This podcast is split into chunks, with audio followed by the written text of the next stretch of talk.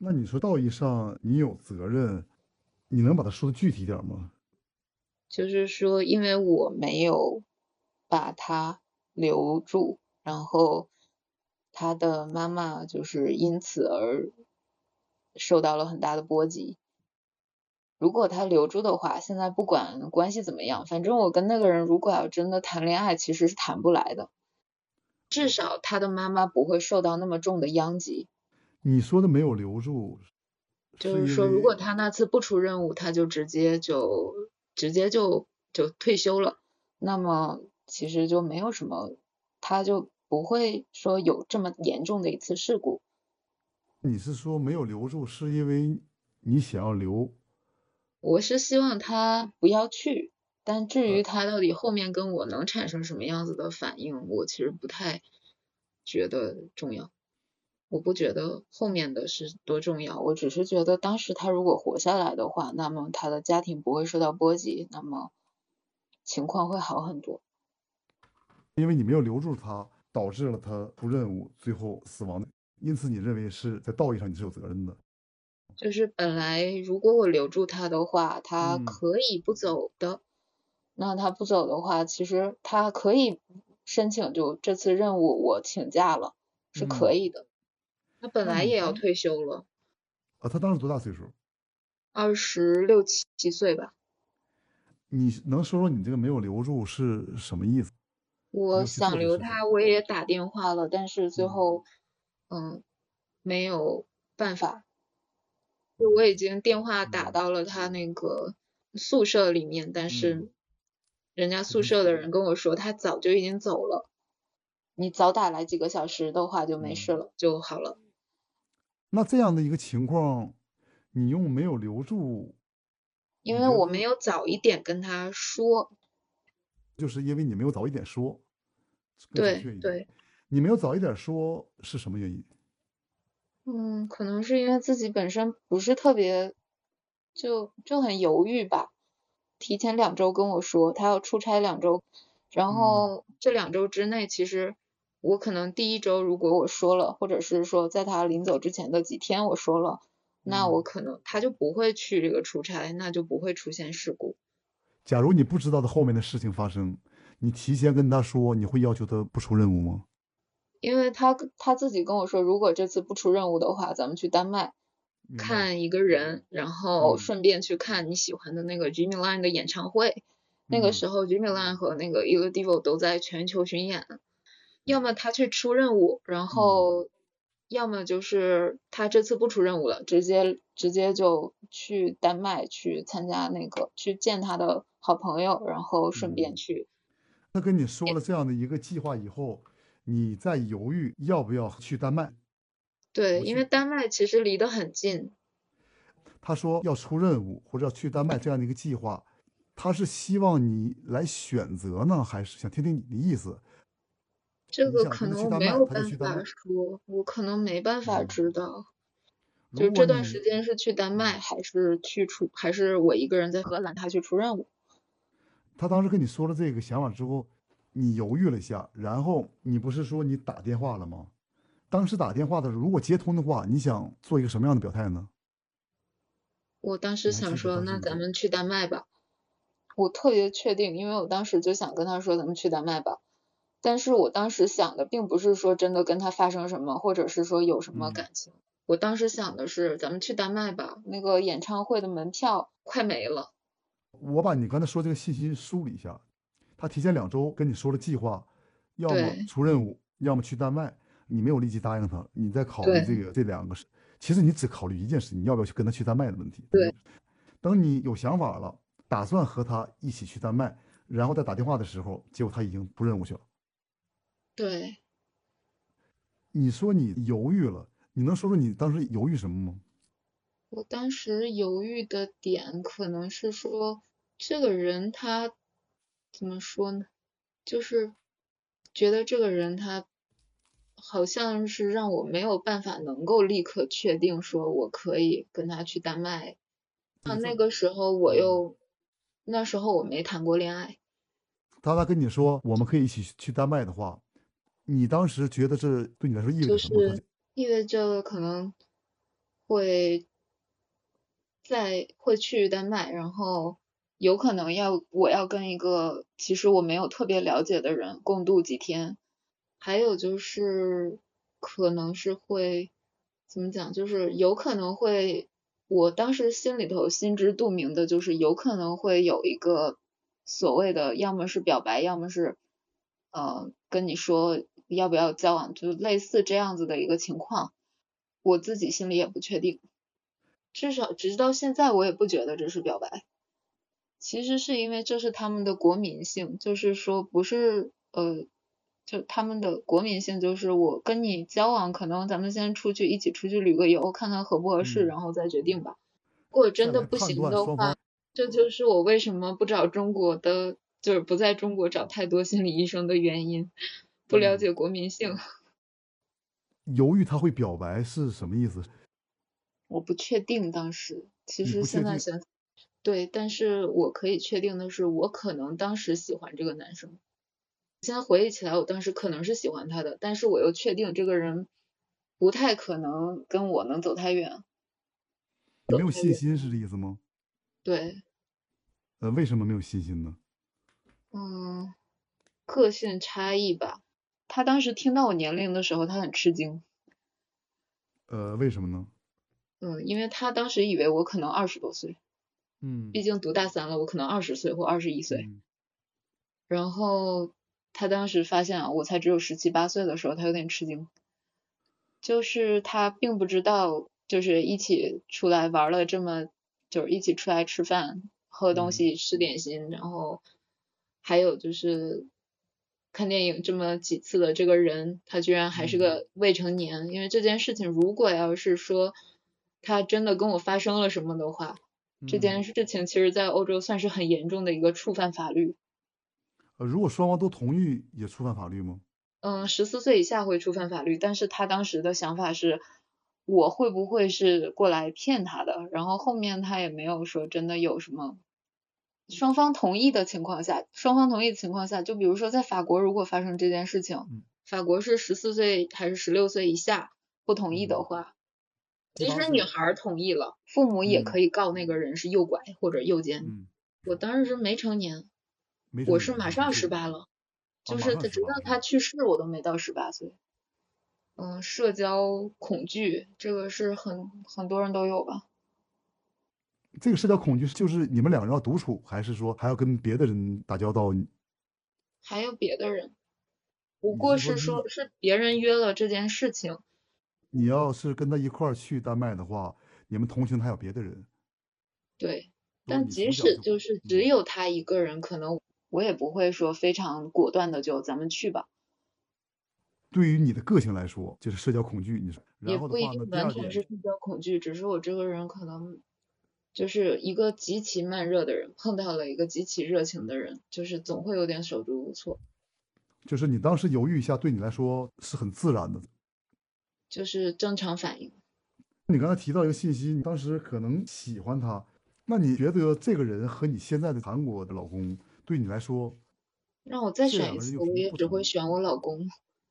但是我决定要去丹麦，其实也不完全是说让他不要走。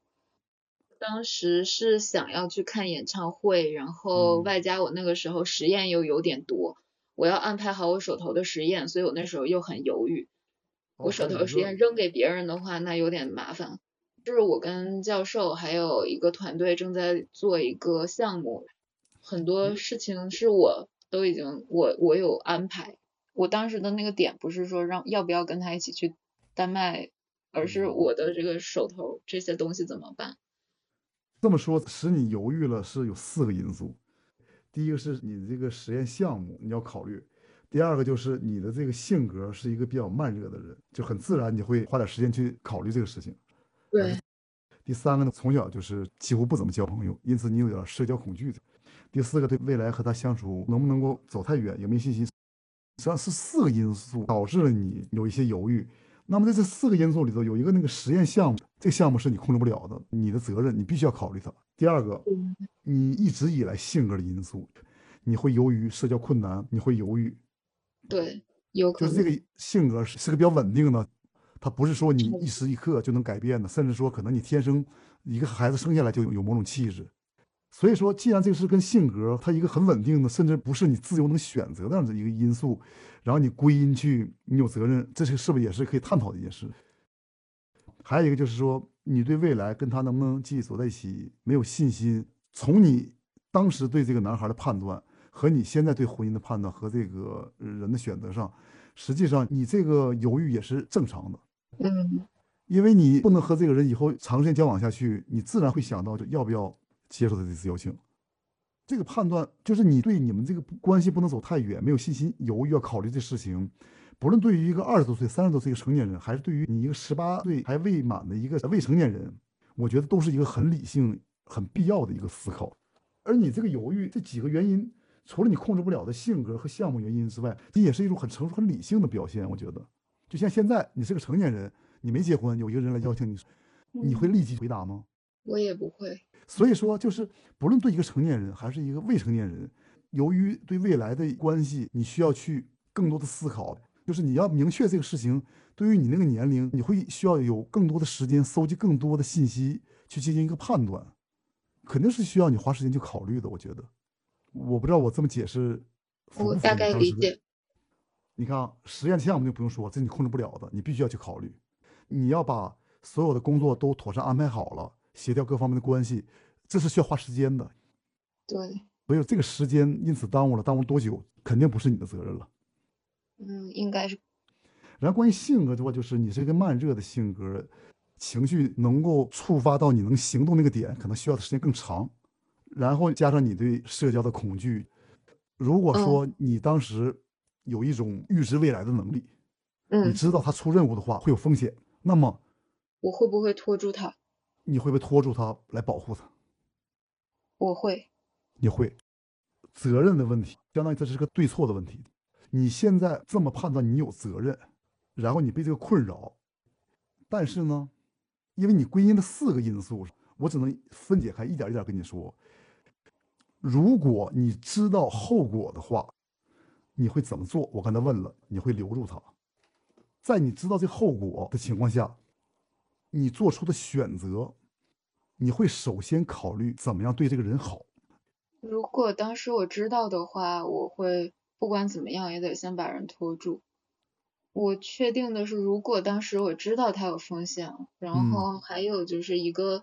就是工作这边，如果要是我知道他有风险的话，我有可能会要要求他过来帮我一个手。就是他也是学这个专业的，小白鼠的各种数据让他帮忙。就是我有可能会让他来帮我，但我不一定真的会说，就总之能拖住就对了。对，就你会全力以赴想办法留住他，就这么简单。当一个人有一个善意的出发点，为了留住他，为他避免风险。你去做了，最后结果是什么样，你都没有责任了。为什么？结果你是控制不了的。我说结果是控制不了的。你作为医生，应该明白我在说什么吧？我知道，我会告诉他死亡率，我会告诉他成功率是多少。对于你们医生来说，可能这一生的职业生涯，自己经手的这个病患死亡的这种概率，应该比你遇到这种事情应该大得多得多。你因为你这是非常小的一个概率了。我可以理解。比如说，我现在都说我的理由，你也可以跟别人去讨论。如果大家都得出理由，这个人的事故跟你没有关系，哪怕你找一些你更信得过、更权威的人。其实我大概知道这件事情，就是在您说您跟我聊这次之前，我大概知道这件事情不是跟我有百分之百的关系。但是有些时候我的问题就在于我，就是很多东西它不是理性或者是逻辑控制的。我其实明知道这件事情对我的那个影响在工作上，然后我也知道这件事情必须要根除，但是有些时候控制不了，我还是会有那种内疚感，是因为不是因为这人真不是因为这人死掉，而是因为连累到了他妈妈，看到他妈妈这件事情，就是就看到他妈妈躺在床上的那种，我就会很心里会有一种揪着的感觉。就是我觉得，如果他要是没有去世的话，可能他妈妈现在还能够活蹦乱跳的。但是刚才咱们已经论证过了，如果你跟他的儿子的这个死亡没有责任，他儿子死亡导致他母亲现在过得不好，那么能不能推出你跟他母亲的生活不好没有责任呢？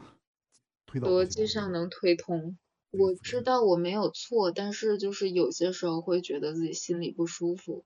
责任我知道是没有，但事情又跟又跟那个心理医生有关了，可能是有一个有过一个心理医生，他跟我讲说，因为我给他讲了我小的时候那只老鼠的事情，嗯。